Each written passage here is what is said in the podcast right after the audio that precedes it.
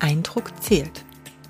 Oder stimmt dein Bild nach außen, was du zeigst, mit dem überein, was dein Kunde sehen muss, um bei dir zu kaufen. Stell dir einmal vor, dein Traumkunde ist ein erfolgreicher Unternehmer, Anfang 50, der ziemlich oft in Meetings sitzt oder in Firmenwagen, weil er auf irgendwelche ja, Meetups und, und, und Kongresse fährt und hat schon einen Bandscheibenvorfall, Rückenprobleme und sucht jetzt einen passenden Personal Trainer.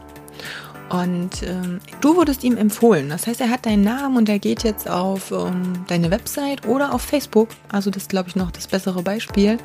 Geht auf Facebook auf deine Fanpage und sieht als erstes ein Video, in dem du 170 Kilo Deadlift machst, ähm, ja, mega intensiv trainierst oder das WOD der letzten Woche aus der CrossFit-Box.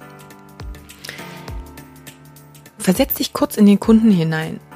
Meinst du, dass er sich sofort angesprochen fühlt, sofort das Gefühl hat, boah, du bist jetzt der Bandscheiben- und Rückenexperte und nur du kannst ihm helfen und er kann es quasi nicht erwarten, dich sofort anzurufen? Das ist so ein bisschen das Problem zwischen dem, ich poste meine eigenen Trainings, die aber nicht zu meiner Zielgruppe passen. Und das sehe ich doch immer wieder, sei damit echt vorsichtig. Es geht nicht darum, dass du deine eigenen Trainings nicht posten kannst und dass du äh, ja dich verstecken sollst oder ja nicht mehr so agieren darfst, wie du im Endeffekt bist. Aber es geht darum, dass du auf den Seiten, in denen du deine Dienstleistung verkaufst, genau das präsentieren musst, was dein Kunde ja möchte, was ihn anspricht und was ihn dazu bringen soll, bei dir zu kaufen.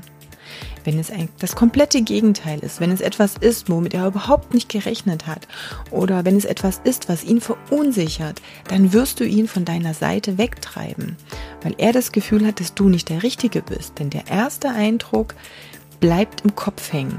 Das heißt, auf allen Seiten, auf allem nach außen Auftritten, muss das vermittelt werden, womit du deinen Kunden überzeugen möchtest von dir und deinem Training.